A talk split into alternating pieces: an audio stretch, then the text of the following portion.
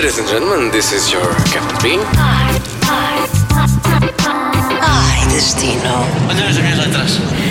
Ora viva, m- bem-vindo ao podcast Ai Destino, Ai Destino, hoje com uma panda do Kung Fu. Vou chamar-lhe assim porque aquilo que ela- me esteve a descrever sobre a viagem à China, onde a Patrícia Moraes viveu durante um ano, tem muito a ver com aquilo que se vê naquele filme Panda do Kung Fu. Sim, ela subia e descia escadinhas, sim, ela esteve a treinar e a meditar e etc. Bem-vinda, Patrícia Moraes. Obrigada. Muito obrigada por teres vindo ao Ai Destino. Uh, para já, tu és tradutora, não é? Para te contextualizar mais ou menos a tua vida. Um, és tradutora, já lançaste alguns livros de fantasia e uh, houve uma altura em que chegaste da América do Sul e decidiste: Ah, eu quero é mesmo ir para a China estudar Kung Sim. Fu. Porquê? Ah, eu sempre adorei artes marciais. Eu, quando era pequenina, o meu sonho era ser a Power Ranger cor-de-rosa. Ah, adorava ter o meu. Eu tinha o meu grupo de, de colegas na- no primeiro ano e nós adorávamos lutar contra paredes. Ah, então sempre foi uma coisa que, que eu fiz, mas nunca fazia com muito afinco. Uh, deixava Também aleija, não é? Também, e, eu era muito preguiçosa, ainda sou um bocado preguiçosa, então nunca, nunca levei muito a sério. Mas a paixão estava sempre lá. E, e houve uma altura que, que eu decidi que eu, que eu estava na, quando eu estava na América do Sul que, que me sentia assim mais deprimida e comecei a pesquisar sobre formas como resolver os meus problemas com a depressão ou como sentir melhor ou sentir-me mais motivada O que é que estavas a fazer na América do Sul? a viajar, à, à- à- à descoberta de mim própria, a, a viver os meus livros de, de viagem. Ah, e estava no computador e comecei a pesquisar isso e vi uma escola de arte, artes marciais na China. Então disse à minha mãe que, que seria uma coisa que eu gostava de fazer, que ia, estava a pensar em arranjar um trabalho quando chegasse a Portugal, a poupar dinheiro e depois ia partir para a China. A minha mãe achou muita piada a ideia e disse: Olha, eu empresto o dinheiro agora e depois devolves mais tarde, vai já enquanto és nova. Uau, super mãe. Exato. então foi assim que eu parti para a China. Foi simplesmente uma, uma ideia que eu tive de repente e. Mas também há as escolas de- artes marciais em Portugal, não é? Também se ensina Kung Fu em Portugal? Sim, sim, existem muitas academias de, de artes marciais, de Kung Fu eh, em Portugal, mas o que eu queria fazer era algo a tempo inteiro, eh, porque eu não queria fazer aquela arte marcial de, das 7 às 8 durante uma hora ou duas horas no final do dia. Queria mesmo levar aquilo a sério eh, para ter a certeza de que, que eu aprendia e que, que mudava o, o meu ver da- da- da- das coisas, que criava, que criava mais disciplina, que, que ganhava mais espiritualidade, essas coisas todas. Ou seja, eu achava que também ir para a China, onde nasceu o Kung Fu, eh, as- onde nasceu as artes marciais, de facto, seria o panorama ideal para, para viver esta aventura. Uau, então vamos lá a essa aventura. Uh, apanhas o avião, vais para. uh, como é que se chama o sítio? Já me disseste? Eh, a cidade é em Yantai, mas era uma pequena vila chamada Kunyushan. Ok, que fica entre Pequim e Xangai. Sim, Ok, mais ou menos uma hora e meia entre cada uma dessas cidades. exato. E, e- e para já, uh, qual é que é o primeiro impacto para alguém que aterra na China?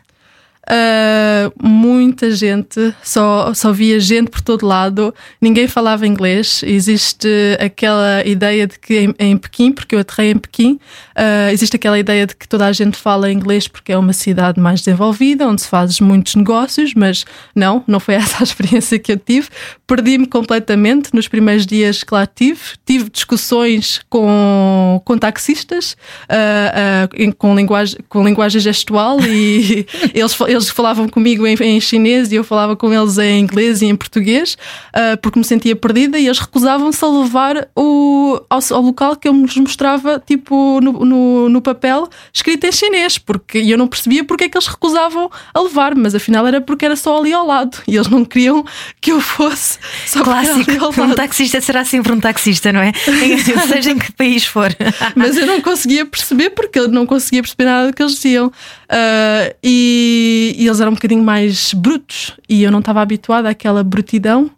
Ah, mas de resto, sim, era, foi, foi uma coisa muito, muito diferente, um choque cultural bastante grande. Portanto, tu voaste para Pequim, Sim. ok? E uh, descobriste primeiro a cidade, foste fazer um bocadinho de turismo Sim. primeiro. Tive 10 dias em Pequim primeiro ah, e depois é que parti para, para a academia e para passar o resto do ano. Ok, então fala-me um bocadinho sobre Pequim antes de irmos até à escola do Panda do Kung Fu. Uh, Pequim é uma cidade muito grande, uh, fácil de, de se ir, uh, porque tem um metro que. O metro, desde que se saiba funcionar no metro, uh, é muito fácil de ir a qualquer lado.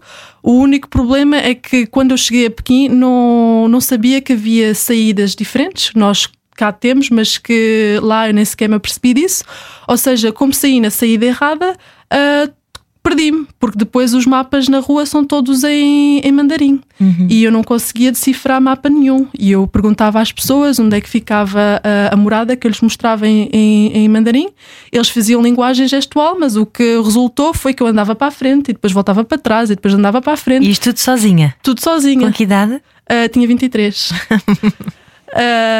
por isso é que eu tive estas discussões com os taxistas, porque a, a certa altura desisti, disse-lhe vou apanhar um táxi e ele vai me levar para o sítio correto. E eles continuavam a não querer me ajudar. Uh, mas sim, foi, foi assustador uh, até perceber como é que funcionava. Assim que percebi como é que funcionava o metro, uh, achei uma cidade muito acessível. muito turística e com vários sítios também que uh, ocidentais. Portanto, se tivermos um bocadinho saudades de casa, há sempre aqueles sítios onde podemos ir e matar a, as saudades. O que é que tu recomendas? O que é que tem mesmo que se visitar quando se vai a Pequim? o meu sítio preferido foi o Jardim Zoológico porque foi a primeira vez que eu vi pandas. Ah, lá é está. o meu animal preferido. Sabes que eu, quando fui a Tóquio, fomos ao, ao, Jardim Zoológico e o panda que lá havia tinha, tinha morrido uns meses antes, imagina. que tristeza, não é? E, ah. mas os pandas são, são os animais adoráveis, há muito poucos no mundo, portanto é normal que haja toda esta excitação à volta, ainda por cima Exato. tu que ias estudar com o panda do Kung Fu, não é? Exato. eu, eu tinha várias coisas, eu levei o meu pandazinho tinha, tinha várias coisas do, do panda, porque são os meus animais preferidos. Portanto, Levaste o quê? Um peluche? Um peluche, sim. E depois comprei outro peluche lá. Não, acho o máximo uma miúda de 23 anos que vai sozinha para a China e leva o peluche do panda atrás. Exato. Há sempre a nossa criança interior está sempre connosco, Exato. não é? Muito bom. Ok, então foste ao Jardim Zoológico, viste o panda. Sim, uh, a Cidade Proibida também é uma das coisas mais fantásticas em, em Pequim. Uh, e depois recomendo, obviamente, tudo um pouco, porque o templo do. Eles chamam em inglês Temple of Heaven, não sei se a tradução em, em português seria Templo do, do, do Céu, não, não, não tenho a certeza, mas também achei um, um monumento espetacular e é algo completamente diferente do que vemos na Europa e adorei. Ou seja, em termos de costumes, uh, achei as pessoas um bocado muito diferentes e a cultura muito diferente, mas em termos de arquitetura e monumentos, achei um mundo completamente diferente. Falemos disso, falemos de costumes. Estamos uh, em fevereiro de 2020, a data da gravação deste podcast, uma altura em que o corona está a chegar à Europa, o coronavírus, que começou na China, a China é um país onde de facto eles não têm os mesmos costumes que nós, nomeadamente cospem para o chão, uh, portanto, não têm aqueles hábitos de higiene básicos. É normal que um vírus se tenha propagado com tamanha rapidez. Uh, não sabemos na altura em que estiver a ouvir este podcast, esperemos que entretanto já, já tenha encontrado uma, uma cura, uma vacina, seja o que for, mas tu, ficaste chocada, deduzo eu, não é? Que com a, com a forma que eles têm de lidar com as secreções. Sim, eu achei uh, muito estranho. Uh, uma coisa boa, por exemplo, que eles têm, eles têm muitas casas bem públicas uh, que não se paga nada. Nós cá na Europa temos que pagar tudo. Mas depois uma pessoa entra lá e aquilo mete nojo mesmo. e, e via-se muita gente a cuspir para o chão. Muita gente a fazer as suas necessidades no, no chão, às vezes. necessidades no chão? Sim, do género uh, homens a fazer xixi, até mesmo mulheres uh, abaixadas e uh, uma coisa que vivo, por exemplo, que achei muita piada, bebés, eles têm os seus onesies. Uh, e depois tem um os pijamas os pijamas, é? sim. e depois tem um rasgão no meio que é para poderem, assim que querem fazer as suas necessidades, a fazerem logo sem ter que tirar o pijama. Ou seja, via-se muitas vezes uh, bebés com os seus pijamas, com um rasgão no meio onde se via o rabinho do bebê. Uh, eu achei isso uma coisa muito engraçada, mas que realmente, em termos de higiene, duvido que o pijama depois esteja muito limpinho. Uh, E as ruas? Nas ruas, sim.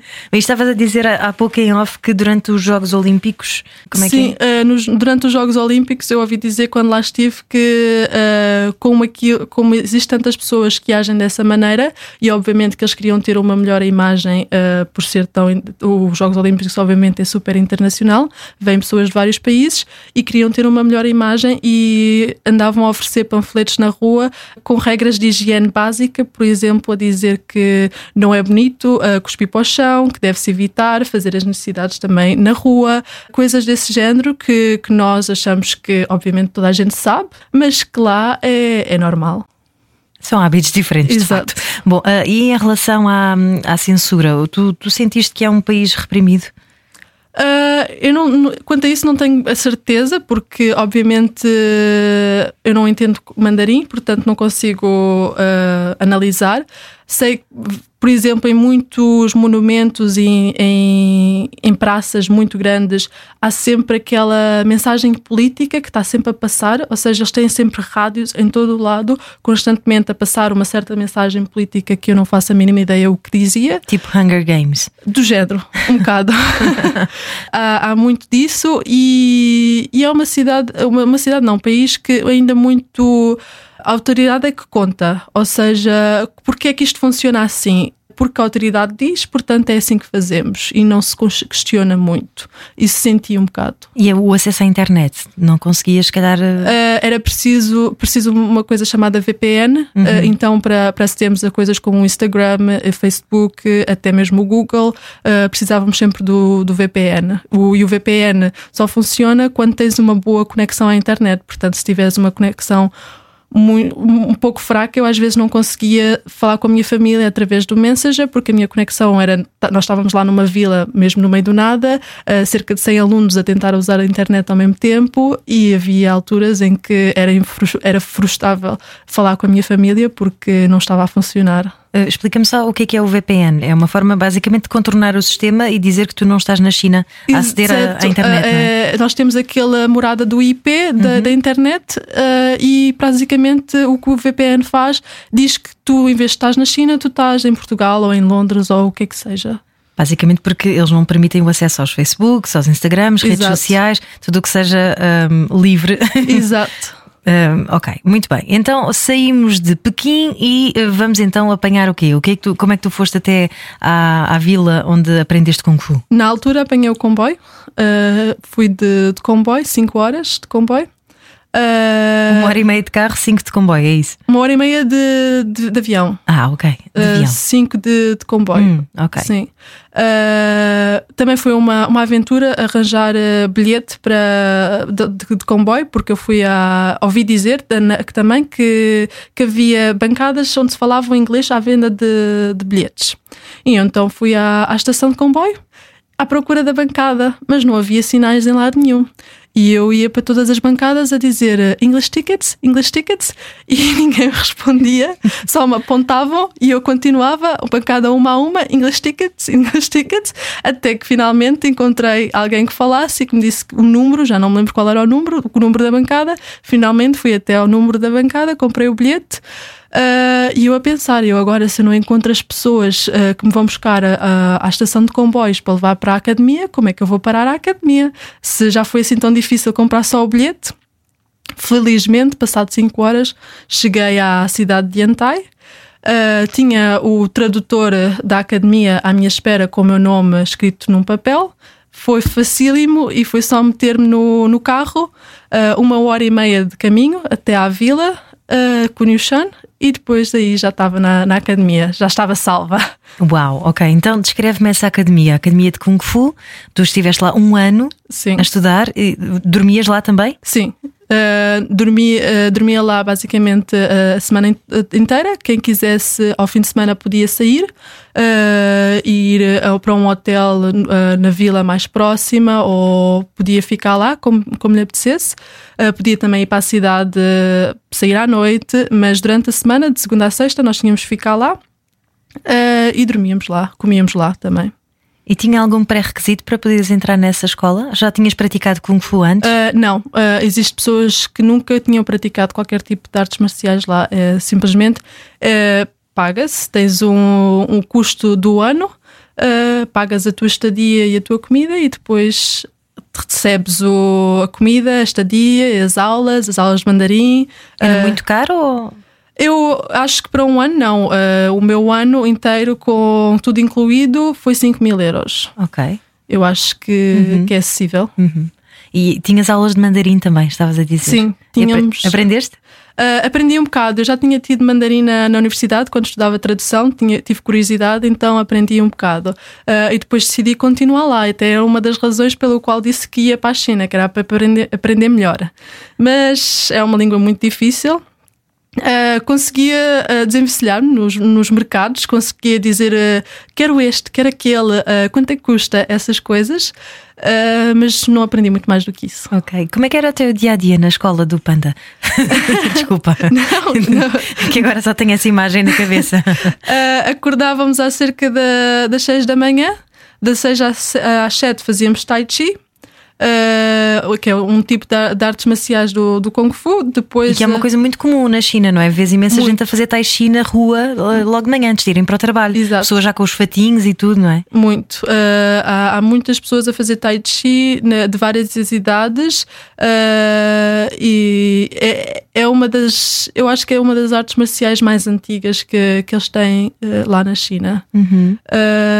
Ou seja, depois do, do Tai Chi íamos tomar o pequeno almoço, portanto a primeira aula era logo de manhã sem, sem tomar o pequeno almoço, depois era uma hora para o pequeno almoço e fazemos a limpeza da, da escola. Uh, tínhamos o salão de treino, onde toda, todos os dias um dos grupos tinha que fazer uma certa limpeza e cuidado, cuidado com, com os materiais.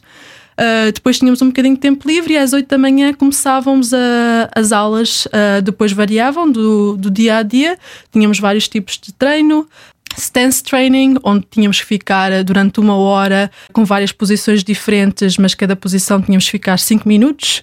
Tínhamos que manter aquela posição sem nos mexermos durante esses tais 5 minutos. Depois trocávamos posição, mais outros 3 minutos a fazer outra posição. Isso é quase yoga meditativo. Quase. uh, depois tínhamos uh, chamado, por exemplo, uh, Power Training, que era um, um, dia dos quais nós dávamos de tudo, todos os exercícios mais cardio, mais difíceis, era tipo um, um, um treinamento bastante árduo. Tínhamos o chamado Mountain Rain, que era às sextas-feiras, onde subíamos escadas para cima e para baixo, uh, mas isto tudo durante cinco horas do nosso dia, de segunda a sexta, variava um bocadinho uh, cada dia, mas todos, todas as semanas repetia-se. Uau! E o que é que comiam quando lá estavam? Era uh, tipo arroz. razão da tropa? Arroz todos os dias, era arroz ao pequeno almoço, arroz ao almoço e arroz ao jantar. E depois variavam nos vegetais e, e na carne que é outra coisa que também em termos de, de higiene, que às vezes havia momentos assustadores onde chegava a tradutora uh, e dizia não comam a galinha. E nós ficávamos todos, porquê? Porque alguém descobriu que a galinha estava mal cozida. Então toca a mandar a galinha toda para o, para o lixo. E só comíamos arroz nessa altura. Uh, mas uh, na altura eu diria que esses momentos chocavam-me um bocado e pensavam, mas que raio é que eles estão aqui a fazer? Mas quando agora volto a ver e lembro-me, uh, são coisas que, que, fizeram parte da experiência e não seria a China se não tivesse sido acontecido assim. Vocês eram muitos? A tua turma eram quantas pessoas? Uh, ou seja, eu fazia o Wing Chun porque ah, havia dois. Uh, três, mais tarde houve três grupos principais, que era o Shaolin, Wing Chun e o Tai Chi. Uh, e no grupo do Wing Chun nós éramos o, o grupo maior que, que, chegava aos 40 pessoas, uh, dependendo das alturas, porque havia pessoas que ficavam lá tempos variados, ou seja, alguns ficavam um ano, outros ficavam só dois meses. E nós chegávamos a ser 40 no meu grupo, mas no total da, da escola éramos cerca de 100. Uau! E de todas as nacionalidades? Uh, sim, a maior parte tudo europeu, uh, não havia assim tanto chineses quanto isso, uh, mas todas as nacionalidades um pouco. E o que é que tu vais fazer com isso agora? Queres dar aulas de, de Kung Fu? Como é, como é, que vai ser isso? Não, eu não diria que gostava de dar aulas, mas gostava de. Uh, uma coisa que eu aprendi muito uh, lá foi os benefícios que tem para o nosso bem-estar. E em termos de. Havia muitas pessoas com muitos problemas assim eu diria tipo que se sentiam um bocado mais marginais. Uh, muitas pessoas com passado de, de, drogas e isso assim, e eu vi como é que essas pessoas mudar, mudaram elas próprias uh, depois do ano que lá estiveram. Uh, e uma coisa que eu fiquei bastante interessada quando acabei o meu ano foi dos vários tipos de programas que existe que utilizam artes marciais para, para ajudar os uh, miúdos jovens a integrarem-se novamente uh, na sociedade. Uh, então, eu, o que eu de momento estou a tentar fazer um bocado é, é pesquisar mais sobre esses programas, uh, tentar falar mais sobre esses programas também no, nas minhas redes sociais e funcionar um bocado como ativista, ativista das artes marciais, explicar às pessoas o quão benéfico uh, é. Ok. Qualquer dia faz uma associação aí num, num bairro. Vamos esperar que sim. Muito bem, Patrícia Moraes, então deixa-me só uh, voltar aqui à temática viajante. Uh, estás então naquela província, tu já me disseste o nome, eu esqueço-me sempre, Yan, Yantai. A cidade, a cidade é Yantai, a província é Shandong. Ok, exatamente. Shandong, Yantai, Bom, uh, desculpa. Um, Diz-me, eh, tu ao fim de semana conseguias ir passear, visitar eh, outras zonas ali à volta? A China é gigante, portanto eu presumo que tu não conseguisses ir assim, ah, vou ali num pulinho a Xangai, tinhas que ir de avião pelos vistos, não é? Exato. Uh, eu, por exemplo, quando fui a Xangai, uh, tirei uma semana de férias uhum. da, da academia, ou seja, eu tinha que ir pedir autorização ao meu Shifu para poder sair da academia. Teu mestre? Uh, sim, o meu mestre. e, ou seja, fui pedir-lhe para tirar uns dias e fui a Xangai. Uh, depois, em termos de no, no, no, dia a dia, no resto da, das alturas, uh, no fim de semana tínhamos a cidade, uh, tipo, a ou seja, nós estávamos numa aldeia super pequenina e a meia hora tínhamos uma vila e era onde passava a minha parte, a maior parte dos fins de semana. Tínhamos lá um cafezinho, onde fazíamos as nossas compras, tipo de bolinhos, e depois a uma hora e meia tínhamos a cidade. E caso quiséssemos ir a um Irish pub ou comer comida italiana, era a cidade que íamos. Uh, então era só basicamente isso que eu fazia: ir a, a passear dentro da aldeia, a vila e a cidade. Ok, e o que é que dizes de Xangai? Uh, gostei, gostei muito. Novamente, é super populado. Eu acho que ainda talvez um pouco mais que Beijing, mas também eu quando fui a Beijing fui em fevereiro e quando Beijing fui a é Xangai. Uhum. Sim, Pequim, quando eu fui a Pequim era em fevereiro e quando eu fui a Xangai era julho, portanto também há a diferença. Uh, mas achei uma cidade um bocado mais vibrante, uh, é mais moderna. É tipo uma Nova York, não é? É, é um bocado, dizer. sim. tens aquela rua enorme das lojas onde podes ficar lá horas. Uh, e achei uma cidade muito, muito gira, mas um bocado mais uh, moderna e não tem o mesmo glamour, eu diria, que Pequim, porque não tem aqueles monumentos todos que, que Pequim tem. Chegaste a ir à Grande Muralha? Não cheguei, sim. sim. sim. cheguei. E que tal? Uh, adorei também. Uh, Fiz uh, cerca de 16 torres, que é basicamente a maneira como vemos quantos metros é que andamos, uh, quantos quilómetros é que andamos. Não sei bem quanto, quantos quilómetros é que tem cada torre, mas lembro-me que fiz 16. Uh, eh, e na altura eu estava, foi logo no princípio, ainda não tinha não tinha estado físico nenhum, ainda não tinha ido para a academia e, e pensei, eu vou, vou, para a academia e vou morrer, porque eu nem sequer a muralha da China consigo sobreviver. uh, não, mas foi uma experiência muito gira. E, e depois cheguei lá a voltar, cheguei lá a voltar com um dos livros que eu tinha publicado uh, para tirar uma fotografia. Uh, quando a minha família foi-me visitar, eles, eles, levaram um dos meus livros e eu tirei uma fotografia minha com o meu livro na muralha da China. Um, é um... um dos teus livros de fantasia. Sim, é meus livros de fantasia, okay. sim. Sombras. Muito bem. Entretanto, é o Sombras e é o. Chamas. Chamas, ok. Eh, de Patrícia Moraes. Se estiver a, a, querer saber, é só procurar no Google. Entretanto, voltaste e escreveste um livro chamado Crónicas de Shaolin. Sim. Precisamente sobre esta tua experiência na academia de, de Kung Fu. Um, voltando só aqui um bocadinho à, à academia. Portanto, tu estavas a dizer que não tinhas preparação física, era muito exigente? Uh, sim, eu diria que mesmo uh, no final eu ainda continuava a sentir uh, dificuldades a nível de, de cardio, sentia-me muito mais forte, mas havia sempre oportunidades para melhorares, porque obviamente tu começas no, num estado zero. e tu vais começando a notar diferenças, mas existe sempre aquela tentativa de, ok, já consegui chegar a esta fase, agora vamos passar à próxima. Uh, e e, foi muito difícil. Era- nós estávamos constantemente cheios de dores musculares e é aquela ideia de ok, dói, mas volta e amanhã ainda dói mais e um certo dia vai deixar de doer. Ah, e eu tinha umas camisolas muito engraçadas que toda a gente achava que. que comunicava o espírito da, da academia, por exemplo, é- em inglês é Everything Hurts and I'm Dying. Estás tudo, está tudo a doer e eu estou a morrer. e as pessoas vinham ter comigo, é exatamente isso que eu estou a sentir ah, neste momento. Porque sim, havia algumas alturas em que estávamos lesionados, ah, nódoas negras, coisas assim, e criou uma resistência física que que eu hoje em dia me sinto, tenho orgulho, porque obviamente, apesar de já não estar nesse estado, já foi há alguns anos que eu terminei a minha experiência. Há quanto ah, tempo? ah, três anos, acho que vai fazer três anos ou quatro anos. Uhum. Foi em 2016, portanto vai fazer agora ah, quatro anos. Ah, apesar de já não estar nesse estado físico, eu sei que sou capaz. Se eu voltar a tentar, eu sou Uhum. capaz de fazer isso, porque eu nunca pensava que ia fazer. E continuas a praticar? Uh, de vez em quando, mas não com, com, com a mesma intensidade. E admito que tenho, tenho voltado à minha, ao meu estado de preguiça a maior parte das vezes. ok.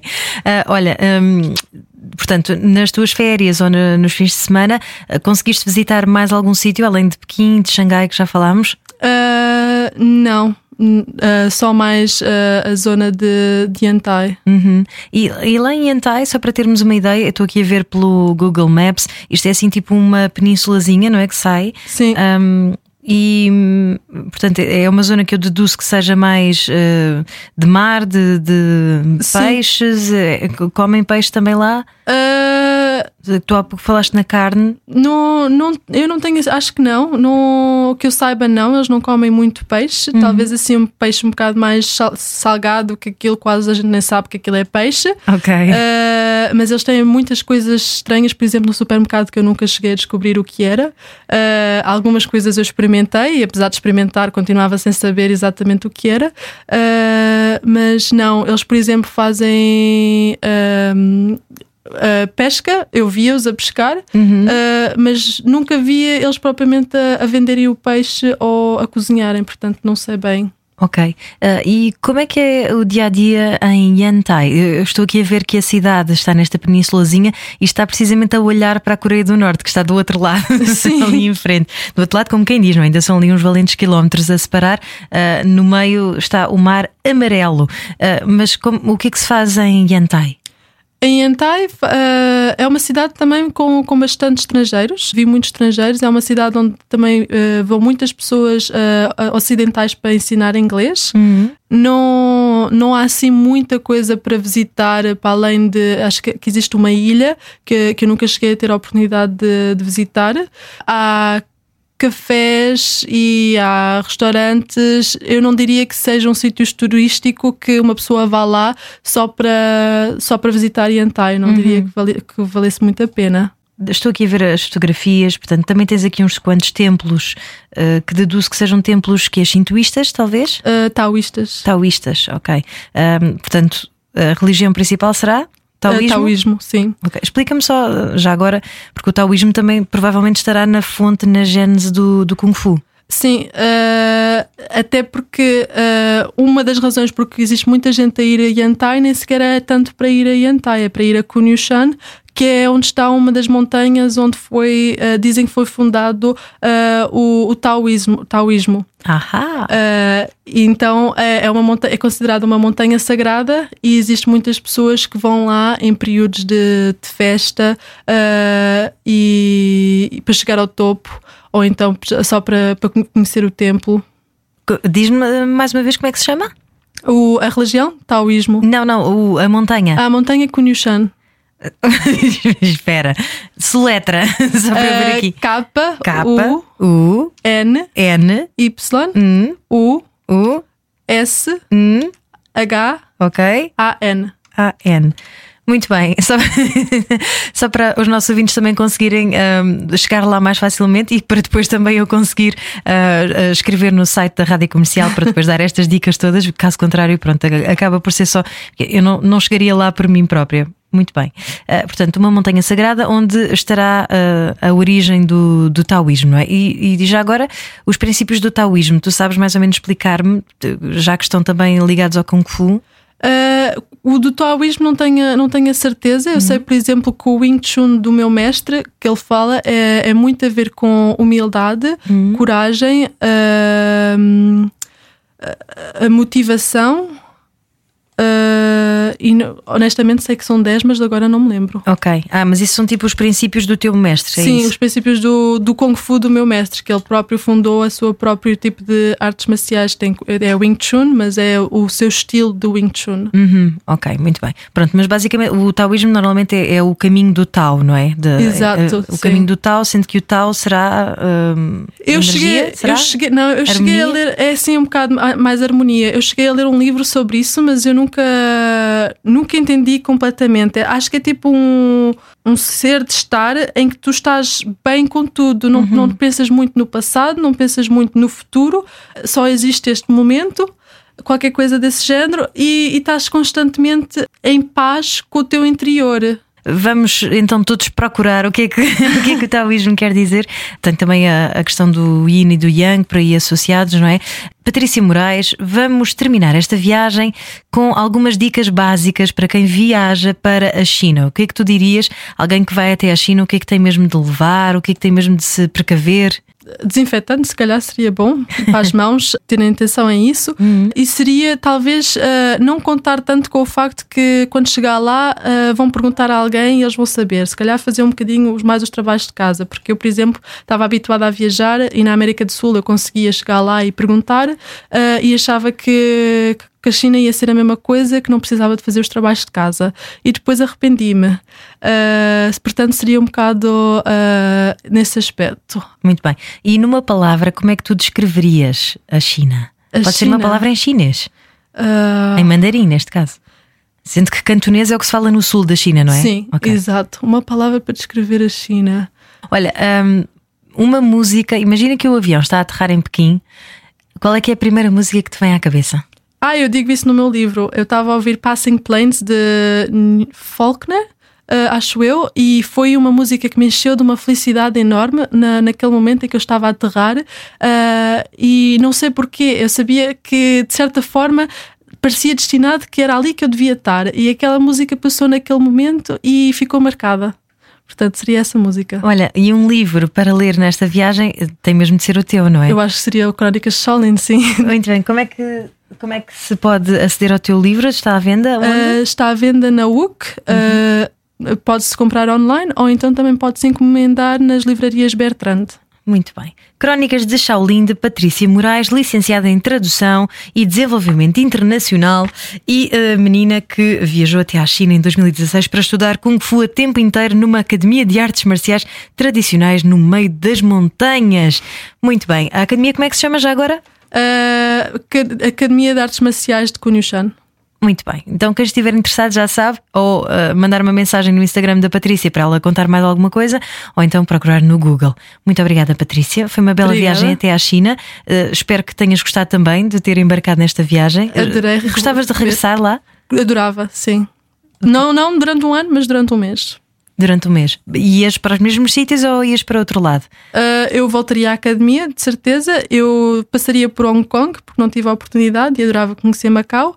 Uh, e iria ao templo de Shaolin, que também foi outra coisa que eu achei muito estúpida da minha parte ter perdido essa oportunidade. Onde é que é o templo de Shaolin? O templo de Shaolin é a origem da, do Kung Fu, é onde nasceu as artes marciais, ou seja, é tipo a, nossa, a peregrinação para qualquer uh, artista marcial.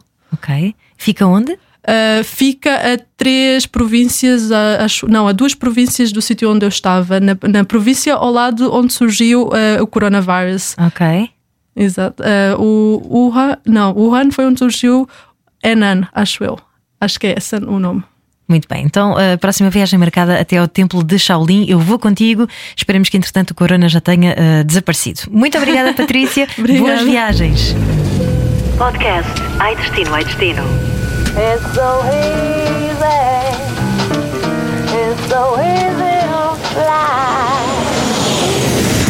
Todas as semanas, a Rádio Comercial dá-lhe o roteiro perfeito para a sua viagem.